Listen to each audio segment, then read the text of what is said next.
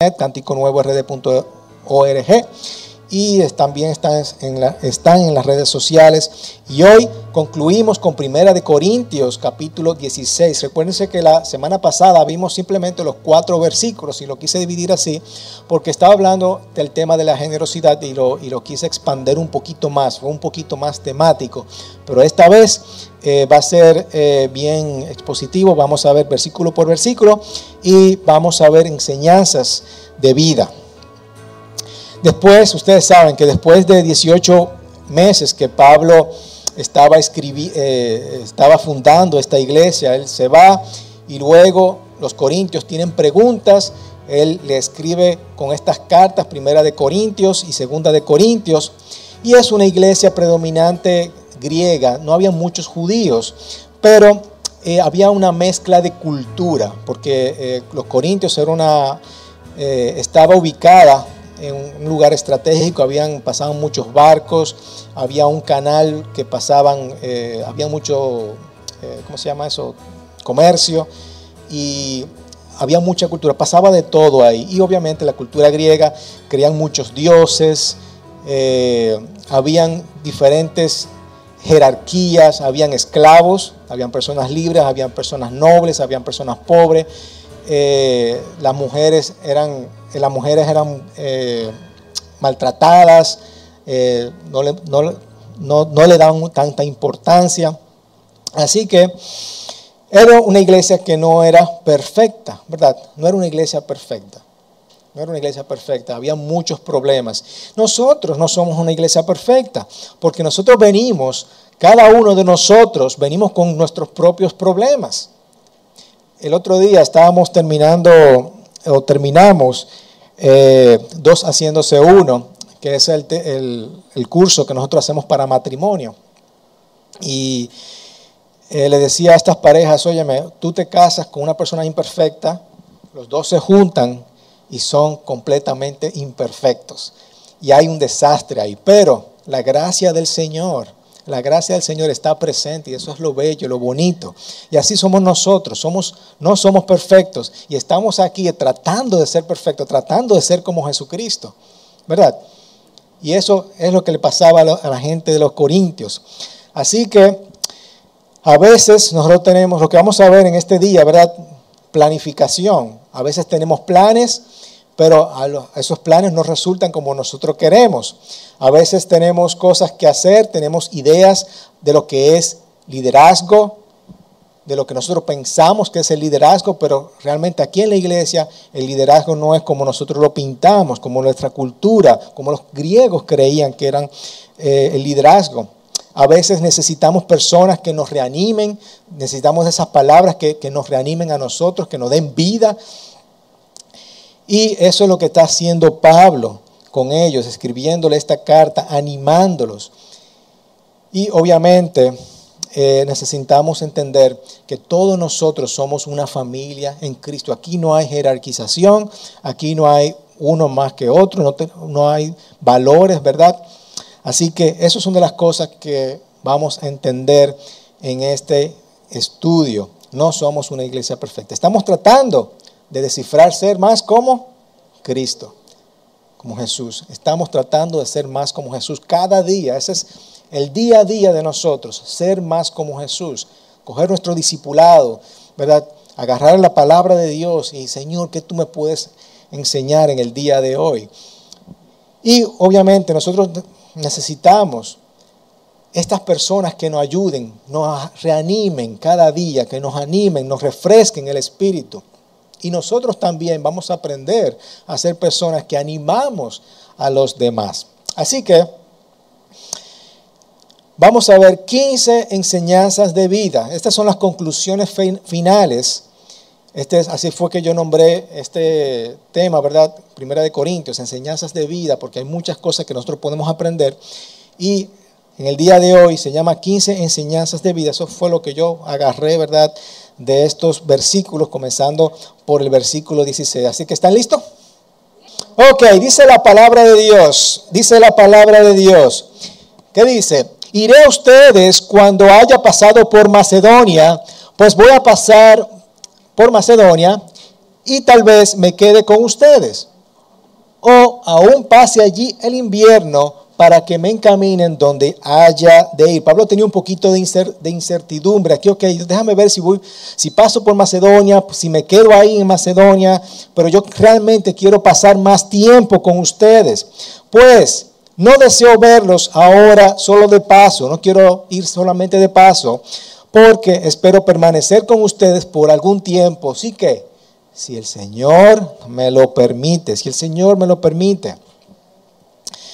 Me quedaré en Éfeso. Éfeso era otra ciudad cerca, es lo que nosotros conocemos ahora como Turquía. Lo que es Turquía, eso era Éfeso.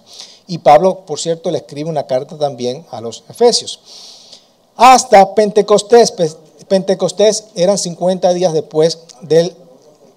Eh, Pentecostés era 50 eh, días después de la muerte de Cristo.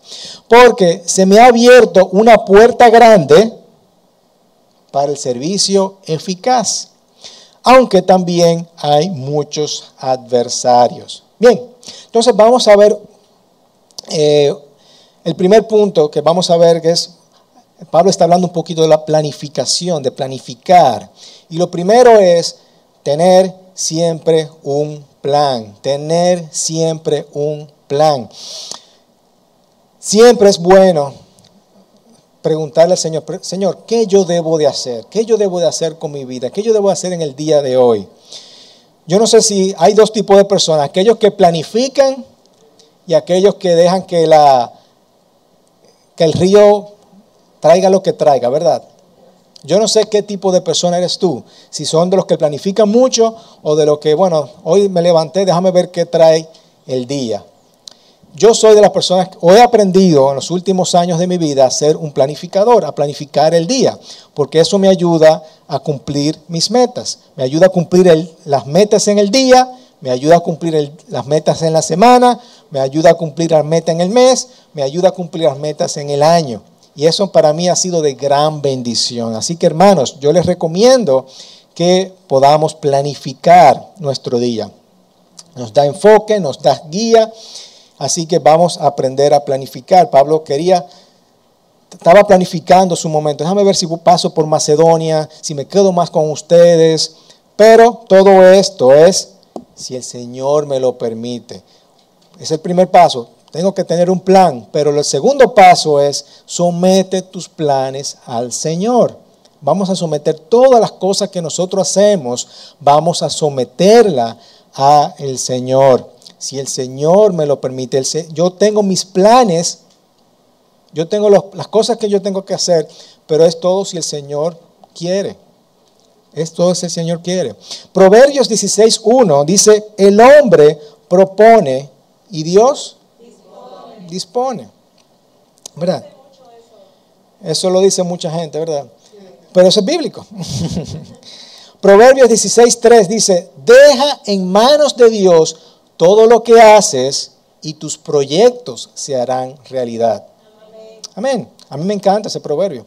Proverbios 16.3. Deja en manos de Dios todo lo que haces y tus proyectos se harán realidad. Es decir, todas las cosas que nosotros hagamos las debemos de poner en manos de nuestro Dios. Y Pablo también, mira, si el Señor lo, lo, permite, el Señor es que tiene el control de todo. A veces nosotros queremos someter nuestros planes al Señor. Nosotros cuántas veces hemos visto una una y otra vez esto. Hermano, mira, eso no te conviene, no creo que sea de parte de Dios. No importa, pastor, yo le voy a dar para allá. Bueno, está bien, y ahí se estrellan. Ok, una y otra vez. Y yo también me he estrellado muchas veces. Mi pastor, ¿cuántas veces nos, ha dicho él y Celot? Hermanos, no hagan eso. Y nosotros lo hacemos y nos va mal. ¿Por qué? Porque nos sometemos, queremos someterlo al Señor a nuestros planes, no al revés, ¿verdad? Así que vamos a someter los planes al Señor. Vamos a, someter los planes al Señor. Tercero, Él abre las puertas para el trabajo efectivo. El Señor va a abrir las puertas. Es Él quien abre las puertas. ¿Verdad? Porque se me ha abierto la puerta grande para el trabajo eficaz. Parece que había algo que Pablo dijo, no, no, yo tengo que aprovechar esta oportunidad y esto va a ser muy efectivo para yo predicar el Evangelio en estas iglesias, así que tengo que planificar bien lo que voy a hacer. A veces el Señor nos abre las puertas. Pero, cuarto, eh, vamos a esperar oposición. A veces vemos que el Señor abre las puertas y vemos oposición y nosotros, pero acá, Señor, ¿qué está pasando? Yo estoy haciendo tu voluntad. Pero mira lo que está sucediendo, hermanos. La palabra de Dios está llena de personas que estaban haciendo la voluntad de Dios y enfrentaron dificultades. O sea, no esperen que todo va a salir color de rosa. Va a haber dificultades en medio de esa travesía, ¿verdad? Wow, se me ha abierto una puerta para yo hacer esto, hacer lo otro, hacer este proyecto. Pero va a haber dificultades. ¿Y lo que está pasando? No, no está pasando nada, es parte de la vida. Vamos a seguir adelante, vamos a ver oposición, va a haber adversidades. Amén. Resumiendo esta parte, tener un plan para todo, someter tus planes al Señor, el Señor es quien te abre las puertas, espera oposición. Y yo digo, bueno, no te desanimes, ¿verdad? No te desanimes, sigue adelante si eso es parte del plan de Dios. Si, otra vez, si tú ves cómo nos habla el Señor, a través de la palabra, a través de nuestros líderes, a través de personas piadosas. Si, si el Señor te dice, mira, no vayas por ahí, hale caso, hale caso. Ahora, si tú le haces caso y tú ves que se han abierto puertas y tú enfrentas oposición, no te desanimes. Bien. Amén. Ok, la, la, otra parte es, vamos a ver los atributos de un buen líder y vamos a ver la diferencia entre Timoteo, Timoteo y Apolos.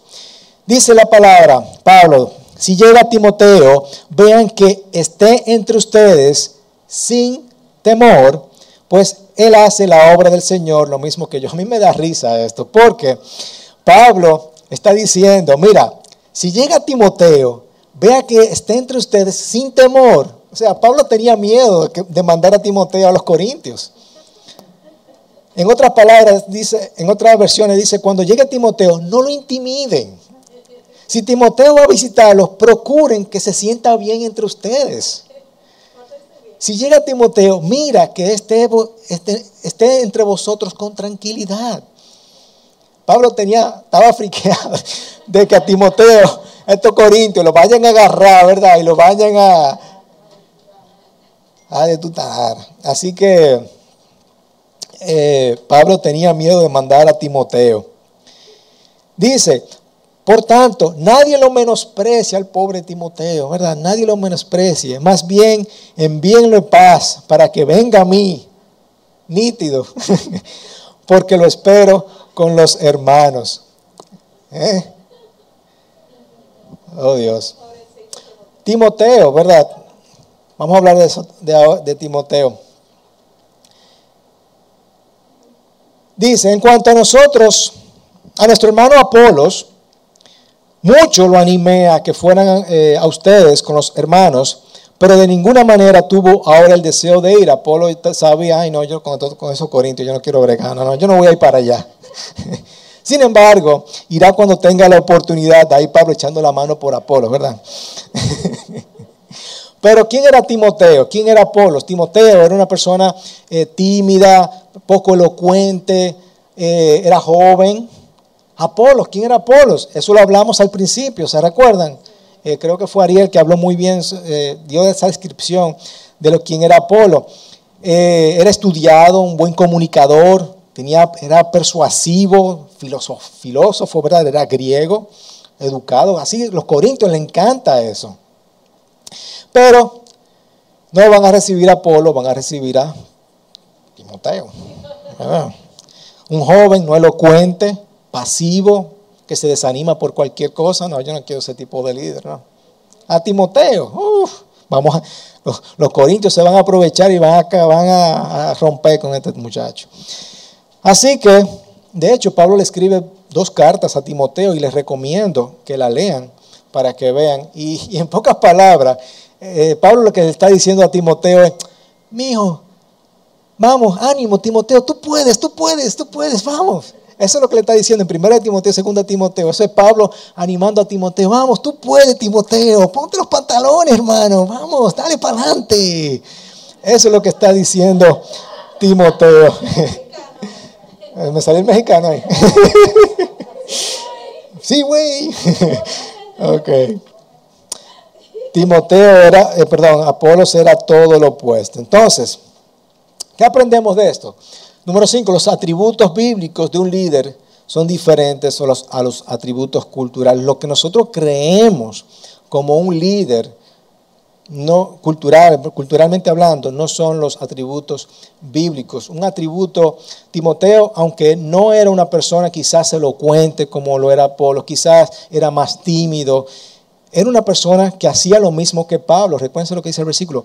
Él hace lo mismo que yo, la misma obra que yo, él la está haciendo. Predicar al Señor, predicar el Evangelio. ¿Ok? ¿Y cuáles son los atributos del líder? Fidelidad, integridad, carácter.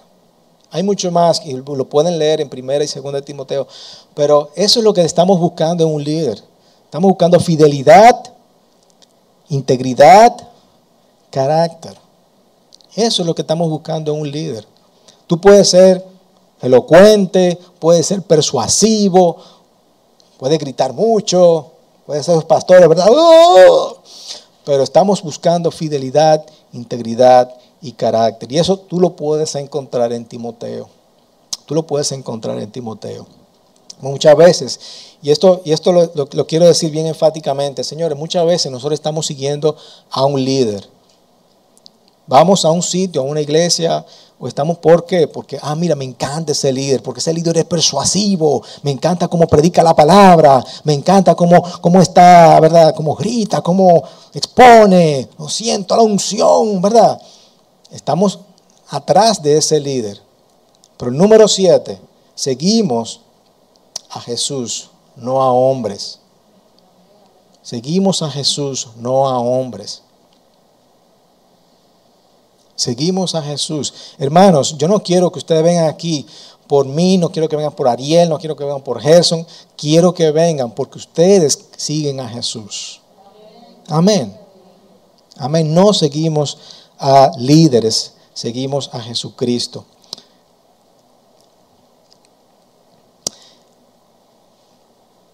Resumiendo, los atributos bíblicos de un líder son diferentes a los atributos culturales. Buenos atributos de un buen líder, fidelidad, integridad, carácter. Seguimos a Jesús, no a hombres. Bien. Amén. ¿Están de acuerdo con eso? Ok. Luego está una parte de exhortación que Pablo les dice. Dice, estén alerta, permanezcan firmes en la fe, pórtense varonilmente sean fuertes, todas cosas hechas con amor. Estas son palabras, las primeras cuatro son palabras eh, que se le decía a los militares griegos. Eran palabras a los soldados, eh, soldados romanos, en este caso, ¿verdad? soldados romanos, eh, pero eran palabras griegas que, decían, estén alertas, estén firmes, sean valientes, sean fuertes, vamos a la guerra. Eso eran como palabras comunes eh, dentro, de dentro de los militares, de la milicia, exactamente. Gracias, mi amor. Así que eso eran palabras que describían un militar exitoso. Entonces, lo primero, estén alertas, estén alertas, vigilantes, conscientes. Y yo pregunto, ¿estén alertas de qué? Bueno, si nosotros damos una perspectiva, una retrospectiva de lo que está pasando con esta iglesia de los Corintios, podemos como resumir, decir, oye, me estén alerta de no dejar de amar. No dejen el amor aparte. Porque si yo agarro estas cualidades, estos atributos de un líder, lo que voy a hacer es convertir esto en un sistema religioso. Y no queremos esto, no queremos ser legalistas. ¿verdad? No, queremos, no te queremos decir, mira, no puedes hacer esto, sino más bien que el Espíritu Santo sea que, te diga, ¿verdad? Que te, que te enseñe. Y todo esto es con amor. Enseñamos con amor. El amor tiene que estar en cada uno de nosotros. Así que no dejemos estos valores esenciales, porque si no lo que vamos a estar es creando un sistema religioso. Y lo otro, estén alerta de las injusticias hechas en el pueblo. No estén, eh, no estén, eh, no sean injustos, no sean injustos.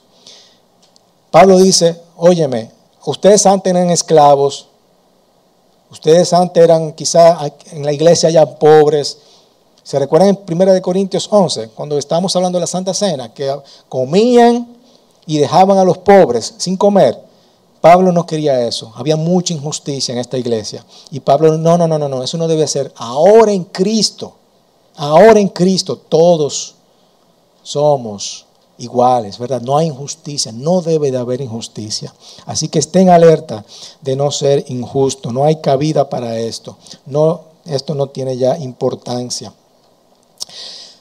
Dice, permanezcan firmes en la fe, permanezcan firmes en la fe, no se distraigan, no estén abrumados, no pierdan la fe en el Evangelio. Por ejemplo, la Biblia habla mucho acerca de valores sexuales. Hoy la cultura quiere variar eso, ¿verdad? Vamos a permanecer firmes en la fe, en todo lo que dice la palabra con respecto a eso. No nos vamos a desviar de las esencias del Evangelio. El creador del mundo es quien ha puesto estas reglas. ¿Cómo debe funcionar todo lo que, lo que tiene que ver con la sexualidad? Bueno, vamos a mantenernos firmes con lo que dice la palabra de Dios con respecto a esto. Vamos a mantenernos firmes. Y obviamente Pablo enfrenta todas las cosas que estamos enfrentando, las cosas que enfrentamos culturales, que se quiere impregnar en la iglesia, ¿verdad? Son cosas externas, pero todo tiene que ver con aquí.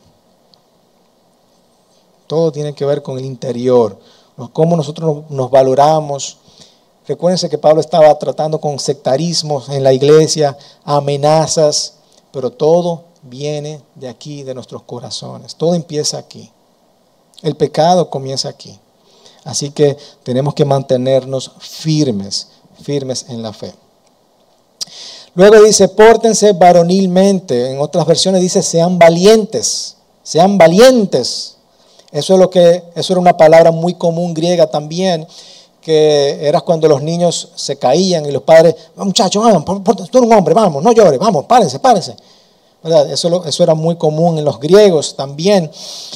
Así que Pablo dice, pórtense varonilmente, varonilmente.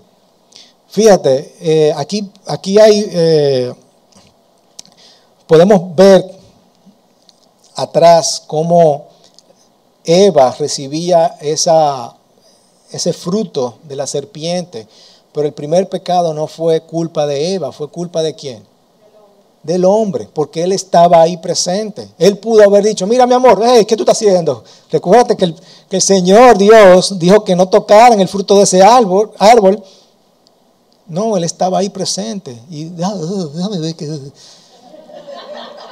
déjame ver qué le pasa a Eva. ¿Eh?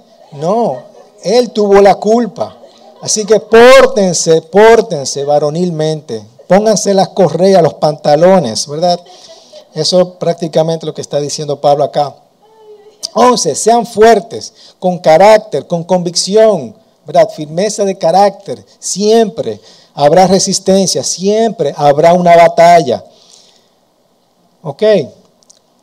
Siempre habrá resistencia, siempre habrá una batalla. Fíjense, la visión, la primera visión que dio Jesucristo a la iglesia fue cuando él estaba hablando aquí a, los, a sus discípulos y le pregunta, óyeme, ¿quién dice la persona quién yo soy?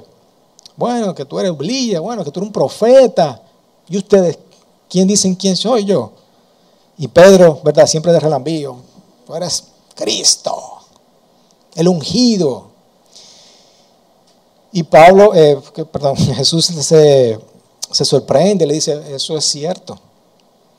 Y eso no te lo reveló la carne, eso te lo reveló, el Espíritu. Y tú eres dichoso de que te llames Pedro, que significa roca.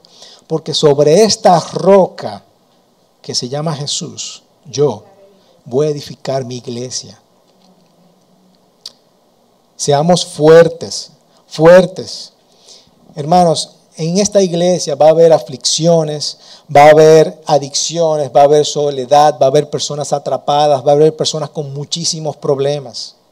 pero cuando estamos fuertes, firmes en la roca, todo ese egocentrismo, toda esa avaricia, todo eso va a desaparecer. Vamos a, batallar con las, con las, en contra de las fuerzas, del, eh, fuerzas o puertas del infierno. ¿Verdad? Vamos a batallar contra eso. Nos vamos a mantener fuertes, nos vamos a mantener firmes.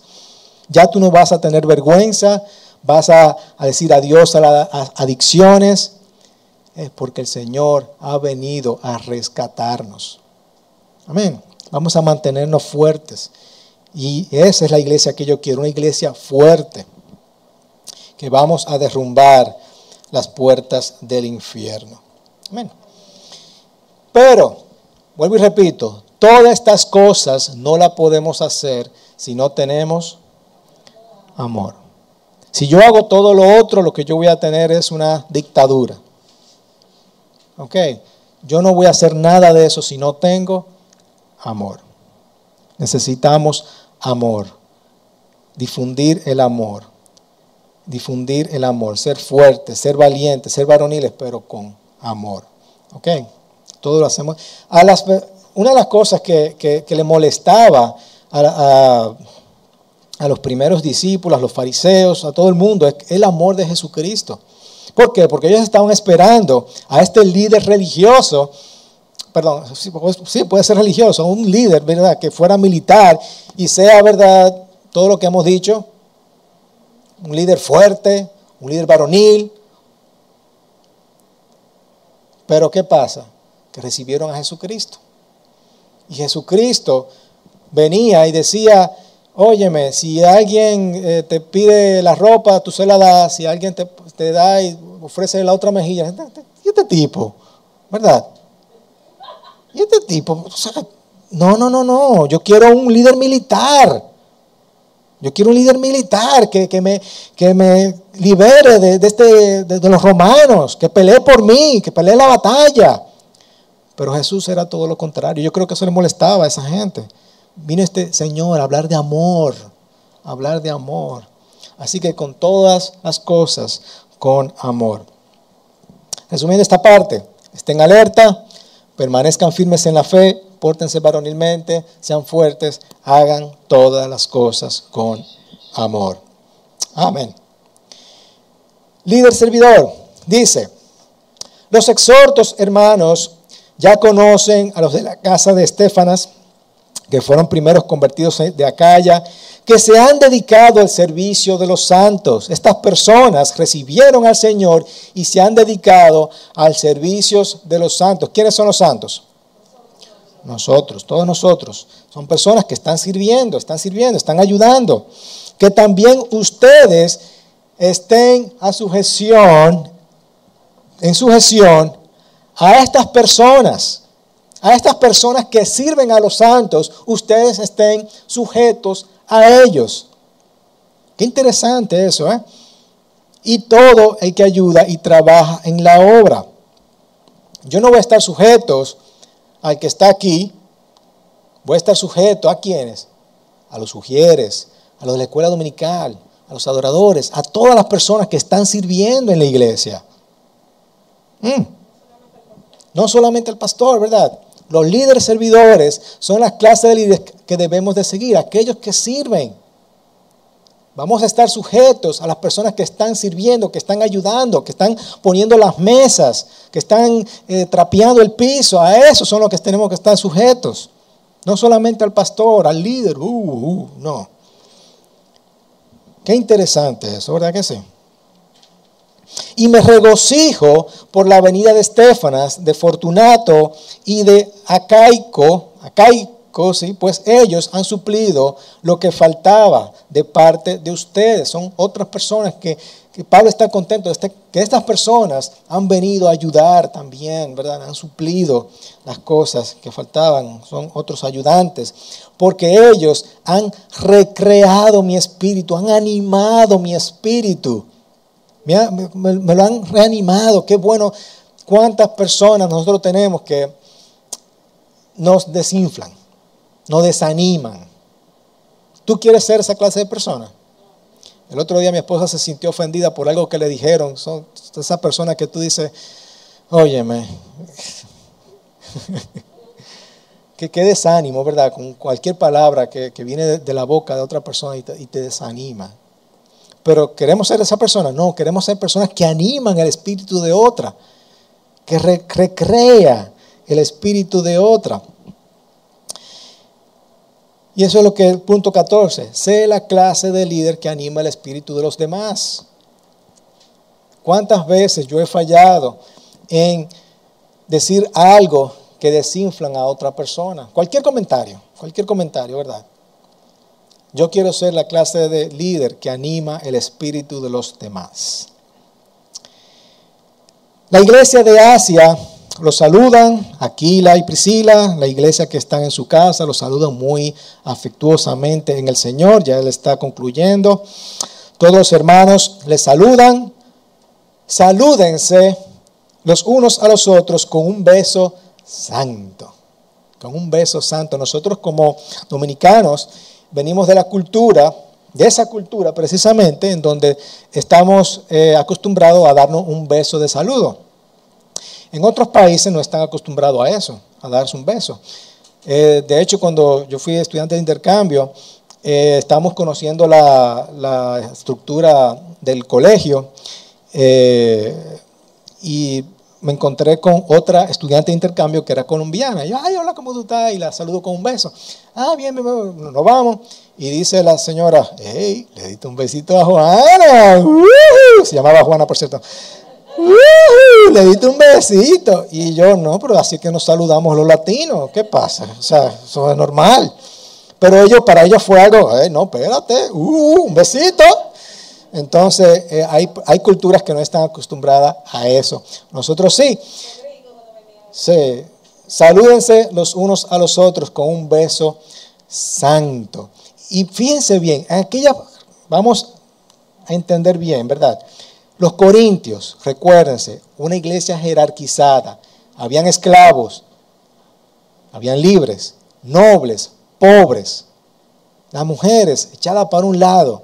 Y Pablo le dice, Saluden a todos con un beso santo. A mí no me importa si tú eres esclavo, a mí no me importa si tú eres pobre. Saluden a todos con un beso santo.